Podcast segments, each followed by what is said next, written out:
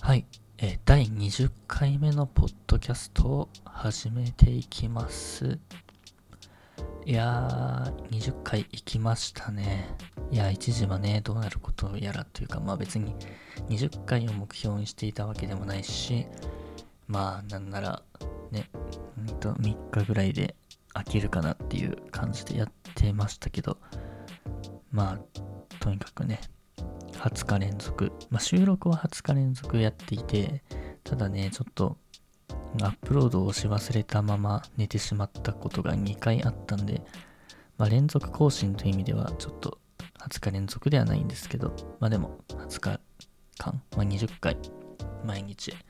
喋り続けてきております。いやーね、いつでもやめられるようなこんなしょうもない話をですね、20日間続けるっていうのはなかなか、まあなんで続いてるのかわかんないですね。まあ一つにはね、やっぱ出勤しなくていいっていうね、とこがあります。まあ、週に1回ぐらい出社することはあるんですけど、現状はもう、ね、基本的に在宅勤務なので、これは本当に、まあ、15分ぐらい喋ってますけど、まあ、私の普段の通勤時間って片道30分程度なんでね、まあ、その中に、まあ、収まるボリュームでできてるっていうのは、まあ、そのその分ね、時間が浮いてるんで、まあ、続ける要因にはなってるかなとは思いますが、まあでもね、いやでも本当ね、ネタ切れとの戦いの日々の中で、まあ、20回続けたのを、まあ、誰かに褒めてほしいという感じです。で、まあね、今日こそね、本当にね、話題が、ネタがなくて、ね、このまま、ね、緊急事態宣言も、まあ東京都に関しては5月31まで、まあ、延長ってことで、どうします？いや、なんか、いや、こんな、でもまあ実際ね、その、まあ検査数とかね、その細かい数字とか見ていくとまた見方は変わってきますけど、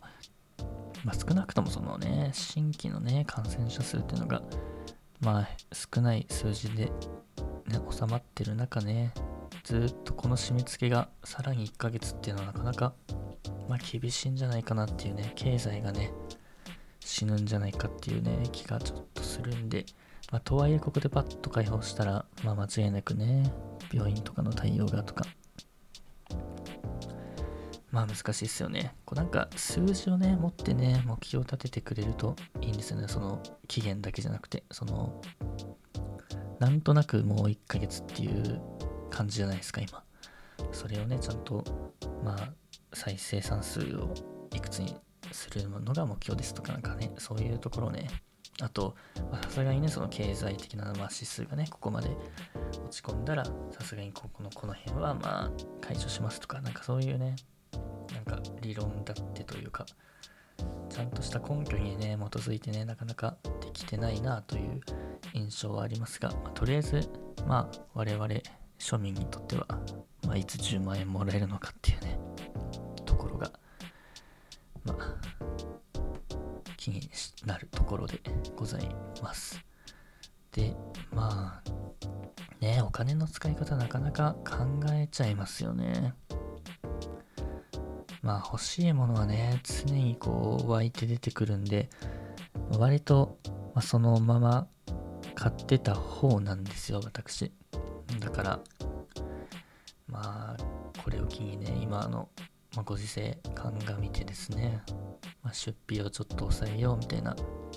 努力をしつつ、まあ、DTM をやるっつって、ま、セラムをソフトウェア申請を買ってしまったりとか、でまあ、結局、あのちなみに あの DTM、その1曲仕上げた後、その後、第2作とか予定の明度が立っておりません。ちょっとまた週末に向けて、まあ、やらなきゃなと。まあ、やりたいのかやらなきゃなのかちょっとわかんないですけど、まあでも、ね、音楽作れるのかっこいいみたいな、あの憧れがあるんで、ちょっとね、なんとか、まあ、それこそね、もう出費は済んだんで、あと引きこもれる趣味なのかなと思ってやっていきたいとは思ってますが、まあガジェット系がね、こう欲しいものなかなか買えないみたいなとこがちょっと残念だなっていう、まあ買っても使わないみたいなことですよね。まあ、ねまあ、それこそその MacBook Pro ですよ。MacBook Pro も新しくなったの結構いいなと思いつつ、まあ、持ち運ばないってなったらね、ドンと16インチとかに行っちゃった方がいいんじゃないかっていうね、感じすらしますが、まあ、その MacBook Pro なんですけど、まあ、私はその前話したんですけど、2019年の買いモデルっていう、まあ、USB-C ポートが2個のモデルをね、買って、で、買いモデルでも、まあ、タッチバーがついて CPU もクワッド化になりますよっていうモデルを買ったんですが、まあ、今回のその MacBook Pro のね、えっと、アップデートでは、まずキーボードだけが変わって、あとは、その買いモデルに関しては CPU はおそらく据え置きっていう感じなんで、まあ、結構その、ま例えばそのスコアだけね、見ると MacBook Air の方が GPU 高いんじゃないかみたいなね、感じだったりするんで、その下位モデルの MacBook Pro のね、役割って何だろうみたいな、こう、ことになりがちなんですけど、まあ、そこへ来てですね、ちょっと、あの、 Engadget さんのですね、まあ、記事で、まあ、その、買いモデルのね、MacBook Pro っていうね、選択肢ありだよっていうような記事があったんで、ちょっとそれをね、まあ、自分の気持ちをね、納得させる意味でもね、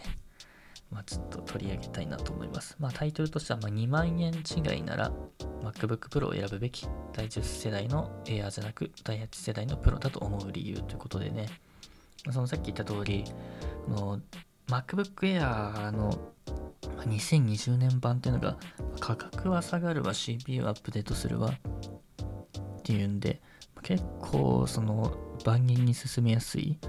モデルになったのは間違いないんですね。で一方で、その MacBook Pro の13インチの買いモデルに関しては、まあ、キーボード以外はほぼ据え置きっていう感じで、まあ、CPU がね、第8世代っていうのがあって、もうこれもう古い CPU なんじゃ、MacBook Pro 買いモデルなんかいらないじゃん、みたいな、こう、片付けられ方を、まあ、しがちなんじゃないかなと危惧してるんですけど、まあ、やっぱり、その、まあ、第8世代とはいえ、その、まあ、型番ちょっと忘れましたけど、その、ね、MacBook Air の方は完全にそう持ち運び用のものなんで、えー、っと、そうですね、確か、えー、まあ、消費電力的にも 15WMAX とかだったと思うんですよ。で、確かこの記事にも書いてありましたけど、で、一方で MacBook Pro はま CPU のね、オプションがまあ、i7 とか選べるっていう都合もあって、まあ、28W プロセッサまで対応してるっていう。で、それはま何を意味するかっていうと、あの、まあ、冷却性能がね、ちゃんとしてるっていうことなんですよね。やっぱその、まあ、ああいう、まあ、アルミのね、削り出しユニボディっていうところもあって、まあ、筐体全体で排熱できるとはいえですよね。やっぱエアフローがね、まあ、物の冷却には大事なんで、まあ、そこに気を使ってるっていうところはその、まあ、マシンスペックをねフルに出せるっていうところに関わってくるんで、まあ、大事なわけですよ。でやっぱりその MacBook Air ってこうだんだんこうくさび型というか先細りになってくようなデザインのもあって、まあ、体積がね小さいんでやっぱこの Airflow においてはやっぱ MacBook Pro に比べて不利というのが、まあ、まあ、見た目からわかることで、まあ、実際そんな感じです。なので、まあ、やっぱりこう、実際に使用してみるとっていうことで言うと、やっぱりね、まあ、第8世代とはいえ MacBook Pro のね、方が、まあ、実使用上はいい感じだというような記事になってます。で、まあ実際そうなんでしょうね。やっぱり、所詮は 15W のね、プロセッサーっていうところが、まあ、ボトルネックになる作業っていうのが出てくるのがやっぱ MacBook Air のまず欠点かなと思うんでまあ正直そのね 4K 動画をゴリゴリ編集したいですとかそういう用途に比べちゃその2機種は、まあ、どんぐりの背比べ的なとこだとは思うんですけど、まあ、写真のね、老現像だったりとか、まあ、書き出し時間をちょっとでも長く短くしたいとか、動画のね、まあ、そういうことで言うと、ちょっとしたね、ストレスが、小さく済むのは、まあ、Air と Pro で言ったら、まあ、Pro の方かなっていうことだと思います。で、まあ、本当に私がこれを選んだのは間違いじゃなかったっていうね、ところをね、示す、納得させる意味でも、この記事を、に、まあ、激しく同意っていうような感じなんですけど、まあね、G、なんか GPU もね、スペック的にはまあ確かにエアの方がいいけど、実用上はまあ結局は、まあやっぱプロだなってなるらしいんですよね。まあなんかあんまり個人的にその比較することがないんで、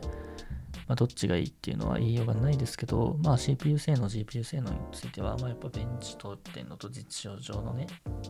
値とって比べるとやっぱ